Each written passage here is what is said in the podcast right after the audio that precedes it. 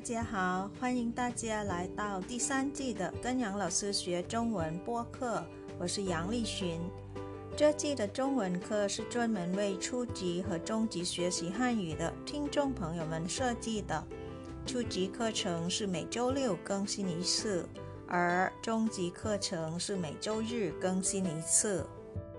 สวัสดีค่ะทุกคนขอต้อนรับเข้าสู่เรียนจีนกับหยางเราซื้อพอดแคสต์ซีซั่น3ค่ะ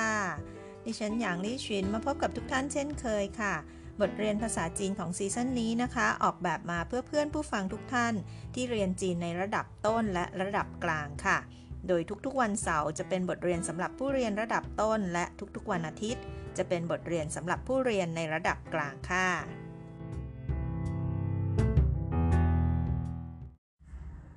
เมื่อสองสัปดาห์ก่อนนะคะ เราหยุดกันที่โรงพยาบาลค่ะ เราเรียนกันเรื่องการบอกอาการป่วยต่างๆ พร้อมทั้งวิธีการดูแลรักษาตัวเองเมื่อป่วยนะคะ เป็นภาษาจีนจะพูดว่ายังไงสำหรับวันนี้ค่ะ เราซื้อจะพาไปเรียนรู้คำศัพท์น่ารู้เกี่ยวกับส่วนประกอบของร่างกายค่ะ พร้อมทั้งบทสนทนาสั้นๆ กับคุณหมอนะคะ เอาคำศัพท์ที่เราได้เรียนรู้มานะคะมาเรียนเป็นบทสนทนากันค่ะ ไปดูกันนะคะว่าคนไข้คนนี้เขาป่วยเป็นอะไรหนักหนาสาหัสหรือเปล่า แล้วคุณหมอแนะนำให้เขาทำยังไงบ้างนะคะ ถ้าพร้อมแล้วนะคะ ยิ้มหวานๆให้เราซื้อแล้วไปเข้าห้องเรียนกันเลยค่ะ ไปกันเลย ก่อนอื่นค่ะ เราไปเรียนศัพท์หลักของเราในวันนี้เช่นเคยนะคะ วันนี้มีถึง 4 ตัวอักษรด้วยกันค่ะ อ่านว่าเชินถีปู้เว่ยเชินถีปู้เว่ยหมายถึงส่วนประกอบของร่างกายนะคะ ไปดูพินอินของตัวเชินถีก่อนค่ะ เชินนะคะ มี sh เป็นพยัญชนะออกเสียงชื่อ สระคือ en ค่ะ ออกเสียงเอินวรรณยุกต์เสียงที่1นะคะ ใส่ไว้บนตัว e ค่ะ ชื่อเอินเชินส่วนคำว่าถีนะคะ เธอนะคะ ตัว t เป็นพยัญชนะค่ะ ส่วนสระก็คือตัว i นะคะ ออกเสียง e ค่ะ วรรณยุกต์เสียงที่ 3 ค่ะ ผ่านพร้อมเหล่าซื้อนะคะ เธอ e t ทีถีถีถีเชินถีหมายถึงร่างกายนะคะ ไปดูอีก2ตัวอักษรค่ะคำว่าปู้เว่ย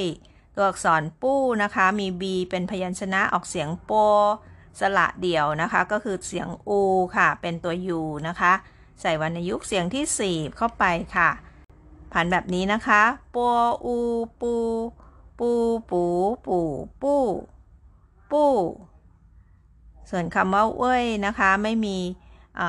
พยัญชนะนะคะ ก็เลยใช้ w เป็นพยัญชนะกึ่งสระมาช่วยออกเสียงอูค่ะอูเอยนะคะมีสระอีกตัวหนึ่งก็คือ ei นะคะออกเสียงเอยอวยเวยเวยเวยวรรณยุกต์เสียงที่ 4 วางไว้บนตัว e ค่ะเวยเวยเวยเวยปู้เวย ปู้เว่ยแปลว่าส่วนประกอบค่ะ รวมกันนะคะเชิญถีปู้เว่ยก็คือส่วนประกอบของร่างกายนั่นเองค่ะ เดี๋ยวเราไปดูวิธีเขียนตัวอักษรทั้ง 4 ตัวนี้กันค่ะ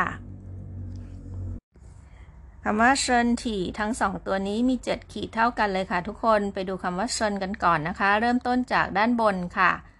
2 นะคะ 3 ยาวๆลงมาเลย 4 ตรงข้างในค่ะ 5 6 เส้นที่ 6 นะคะ ลากเกินไปนิดนึงนะคะ แล้วก็ปิดเท่ากันกับเส้น 4 กับเส้น 5 นะคะ ส่วนเส้นที่ 7 คือเส้นนี้ค่ะ ตัวนี้อ่านว่าเชิญนะคะ มี 7 ขีดแบบนี้นะคะ ไปดูคำว่าถี่บ้างค่ะ ไม่ยากนะคะคำนี้เริ่มจากเส้นนี้ก่อนค่ะ แล้วก็มาด้วยเส้นที่ 2 3 4 5 6 และสุดท้ายปิดตรงนี้ค่ะ เส้นที่ 7 นะคะ คำนี้อ่านว่าถี่ค่ะเชินถี่หมายถึงร่างกายค่ะ ไปดูคำว่าปู้เว่ยนะคะ ปู้เว่ยคำว่าปู้มี 10 ขีดค่ะผลส่วนเว่ยมีทั้งหมด 7 ขีดนะคะ เขียนแบบนี้ค่ะคำว่าปู้เริ่มจากส่วนประกอบทางซ้ายก่อนนะคะ ด้านบนค่ะเป็นจุดนะคะ เส้นที่ 2 3 และ 4 ก็เป็นจุดนะคะ 5 เป็นเส้นขวางค่ะ 6 7 8 เป็นสี่เหลี่ยมนะคะ 3 ตัวค่ะ ต่อไปค่ะ 9 ทางขวานะคะ แล้วก็ 10 ค่ะ ไปดูคำว่าเว่ยนะคะ ว่าเขียนยังไง เริ่มต้นคล้ายๆคำว่าถี่ตะกี้เห็นไหมคะ 1 กับ 2 ส่วนทางขวานะคะ 3 4 5 6 และ 7 ปิดข้างล่างค่ะ จากบนลงล่างจากซ้ายไปขวานะคะ ตามหลักการเขียนตัวอักษรจีนค่ะ พอสไว้ตรงนี้แล้วฝึกเขียนทั้ง 4 ตัวอักษรนี้ให้คล่องก่อนนะคะ แล้วค่อยไปเรียนศัพท์กันต่อค่ะ ไปดูกันค่ะว่ามีส่วนประกอบของร่างกายอะไรบ้างนะคะ ศัพท์จีนน่ารู้ส่วนประกอบร่างกาย วันนี้เราซื้อมีคำศัพท์เกี่ยวกับส่วนประกอบร่างกายทั้งหมด 20คำด้วยกันค่ะ ถ้าพร้อมแล้วนะคะ ไปดูคำแรกกันก่อนเลยค่ะ น้องนี้นะคะ ชี้ไปที่ศีรษะค่ะคำว่าหัวภาษาจีนจะเรียกว่า โถ โถ ส่วนรูปทางขวานะคะคำว่าเส้นผมหรือว่าผมก็จะเรียกว่า โถฟ้า โถฟ้า แปลว่าผมค่ะ ต่อกันเลยนะคะคำต่อไปค่ะคำว่าใบหน้าเรียกว่า เหรียญ เหรียญ ส่วนแก้มนะคะก็คือ เหรียญเจียเหรียญเจีย ถัดมาค่ะ ดวงตาจะเรียกว่าเหยียนจิงเหยียนจิงส่วนคิ้วค่ะเหมยเหมาเหมยเหมาอันนี้จมูกนะคะ เรียกว่าปีจื่อปีจื่อส่วนปากจะเรียกว่าจุ๋ยปะจุ๋ยปะฟันนะคะ เรียกว่าหยาฉือหยาฉือลิ้นเรียกว่าเสอโถเสอโถหน้าผากเรียกว่าเออโถ เออโถส่วนคางนะคะ เรียกว่าเสียปะเสียปะ ถัดมาค่ะ หูจะเรียกว่าเออตัวเออตัว ส่วนคอนะคะ เรียกว่าปัวจื่อปัวจื่อถัดมาค่ะ มือน้อยๆนะคะ อันนี้มือเรียกว่าโสโสแต่ถ้าเป็นนิ้วมือจะเรียกว่าโสจื้อ โสจือเสียงสามมาเจอกับเสียงสามนะคะ ต้องอ่านคำว่าโสเป็นโสค่ะโสจือถัดมาค่ะขานะคะ จะเรียกว่าถวยถวยและเท้านะคะ เรียกว่าเจียว เจียว สุดท้ายค่ะ 肚子 肚子 ก็คือท้องค่ะ ส่วน膝盖 คือหัวเข่าค่ะ膝盖 ที่จบไปนั้นก็คือคำศัพท์น่ารู้ 20 คำเกี่ยวกับส่วนประกอบของร่างกายค่ะ เดี๋ยวพักสักครู่แล้วเราไปดูบทสนทนากับคุณหมอกันค่ะเดี๋ยวเราไปฟังบทสนทนานี้นะคะ ระหว่าง医生 กับ 病人 医生 ก็คือคุณหมอนะคะ 病人 ก็คือคนไข้นั่นเองค่ะ เราเรียนศัพท์นี้ตั้งแต่สัปดาห์แรกของเดือนนี้ไปแล้วนะคะ ใครที่จำไม่ได้กลับไปทบทวนใหม่ได้นะคะ เดี๋ยวเรามาฟังบทสนทนาของคุณหมอและคนไข้เป็นภาษาจีนทั้งหมดก่อนค่ะ แล้วเดี๋ยวเราค่อยมาแปลกันค่ะ你哪疼我肚子疼还有哪不舒服我的头也疼好我检查一下你的身体没有大问题，吃点药休息一天吧。 เดี๋ยวเรามาดูกันนะคะว่าคุณหมอกับคนไข้เขาสนทนากันอะไรนะคะ คุณหมอเริ่มต้นด้วยการถามคนไข้ค่ะ อีเชิงชัวหนีหนาเถิง หนาแปลว่าที่ไหนใช่ไหมคะ หนีก็คือคุณเถิงก็คือเจ็บปวดอะไรอย่างเงี้ยนะคะ ก็คือคุณหมอถามว่าเจ็บตรงไหนนั่นเองนะคะ ปิ้งเหยินหรือว่าคนไข้ตอบว่าหัวตู้จืดเถิง ตู้จืดที่เราเรียนในบทนี้นะคะ ก็คืออวัยวะส่วนหนึ่งของร่างกายค่ะ ก็คือท้องนั่นเองค่ะ ตู้จืดเถิงก็คือปวดท้องค่ะ จริงๆ แล้วเราเคยเรียนคำนี้ตั้งแต่สัปดาห์ที่แล้วตอนบอกอาการของการป่วยใช่ไหมคะ ตู้จืดเถิงก็คือปวดท้องค่ะ คุณหมอถามต่อนะคะว่าไฮโยหนาปู้ซูฝูคำว่าซูฝูหมายถึงสบายนะคะคำว่าปู้ซูฝูก็คือไม่สบาย คุณหมอก็ถามว่ายังมีตรงไหนที่ไม่สบายอีกไฮโยหนาปู้ซูฝูบินเหยินคนไข้ตอบว่า water toe เหย่ยเถิง เหย่ยคำนี้หมายถึงว่าด้วยนะคะโถ่ก็คือศีรษะค่ะว water toe ก็คือหัวของฉันหรือศีรษะของฉันเหย่ยเถิงก็ยังปวดก็คือ ฉันยังปวดหัวอีกด้วยนั่นเองนะคะว water toe เหย่ยเถิง คุณหมอก็เลยลองตรวจดูค่ะ how โอเคหัวเจียนช้าอีเซียเจียนช้าแปลว่าตรวจนะคะ อีเซียก็คือ สักหน่อยนะ อะไรประมาณใช้เวลาแป๊บหนึ่งนะคะ ในการทำสิ่งนั้นสิ่งนี้ค่ะ วางไว้หลังกริยาแบบนี้นะคะ เจียนช้าแปลว่าตรวจอีเซียก็คือสักหน่อยอ่าให้ฉันตรวจหน่อยนะ你的身体没有大问题身体แปลว่าร่างกายใช่ไหมคะ ก็คือสุขภาพเธอเนี่ยไม่มีอะไรต้าเวินถีเวินถีแปลว่าปัญหานะคะ ก็คือ ไม่เป็นอะไรมากนั่นเองค่ะ没有大问题 ไม่มีปัญหาใหญ่อะไร ถ้าแปลตามตัวอักษรนะคะ ก็คือไม่เป็นอะไรมากนั่นเองค่ะ ชื่อเตี่ยเย่ากินยาสักหน่อย เตี่ยตัวนี้แปลว่านิดนึงนะคะ ก็คือชื่อเตี่ยวางไว้หลังกริยาคำว่าชื่อที่แปลว่ากินชื่อเตี่ยเย่ากินยาซะหน่อยซิวสี่แปลว่าพักผ่อนค่ะ อี้เทียนก็หนึ่งวันนะคะปะก็คือเถอะเป็นคำสร้อยนะคะ ไม่มีความหมายอะไรค่ะ ซิวสี่อี้เทียนปะ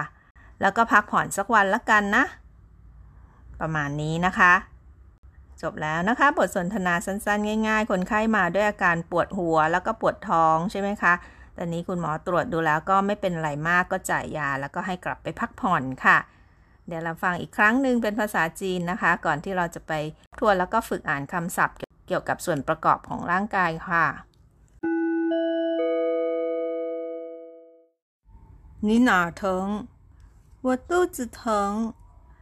还有哪不舒服？我的头也疼。好，我检查一下。你的身体没有大问题，吃点药休息一天吧。หลังตู和复习อ่านออกเสียงและทบทวน身体部位身体部位 ส่วนประกอบของร่างกายสับจีนน่ารู้วันนี้ค่ะ อีโถโถโถหัวอ้โถฟ้าโถฟ้าโถฟ้าผมสั้นเหรียญเหรียญเหรียญหน้าสื่อเหรียญเจียเหรียญเจีย 脸颊，gam。五眼睛，眼睛，眼睛，a。六眉毛，眉毛，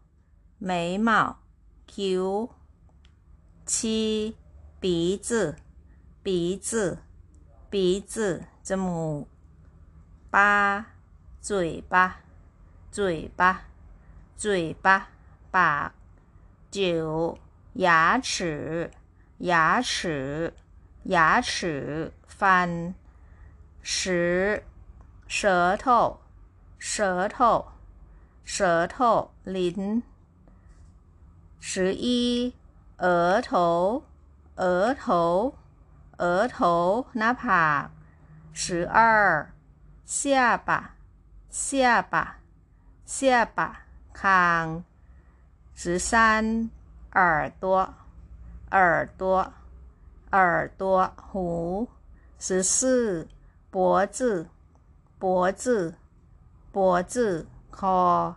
十五手手手มือคำศัพท์น่ารู้น่าสุดท้ายแล้วค่ะทุกคน十六手指手指手指นิ้วมือ 十七腿腿腿ขา十八脚脚脚เท้า十九肚子肚子肚子ท้อง二十膝盖膝盖膝盖หัวเข่าค ำศัพท์ทั้งหมดเกี่ยวกับส่วนประกอบของร่างกายค่ะ สัปดาห์หน้ายังอยู่กันอีกสัปดาห์หนึ่งนะคะ ก่อนที่เราจะหยุดยาวๆกันไปหนึ่งเดือนค่ะ และกลับมาพบกันในเดือนพฤศจิกายนค่ะ อย่าลืมนะคะ อย่าพลาดนะคะ สัปดาห์หน้าก็ยังมีบทเรียนที่น่าสนใจเช่นเคยค่ะ ก่อนจากกันไปนะคะ เราซื้อมีข่าวมาแจ้งให้ทราบค่ะ เรียนจีนกับหยางเราซื้อมีช่อง YouTube แล้วนะคะ เราซื้อใส่ลิงก์ไว้ให้ในช่องรายละเอียดของทุก ๆ ตอนแล้วค่ะ ฝากกดไลค์ กดแชร์ กด subscribe แล้วก็กดกระดิ่งให้เราซื้อด้วยนะคะ ส่วนคอมเมนต์ต่างๆ ก็ยังคงส่งมาที่อีเมลของเราซื้อได้เช่นเคยค่ะ อยู่ในช่องรายละเอียดเช่นเดิมนะคะ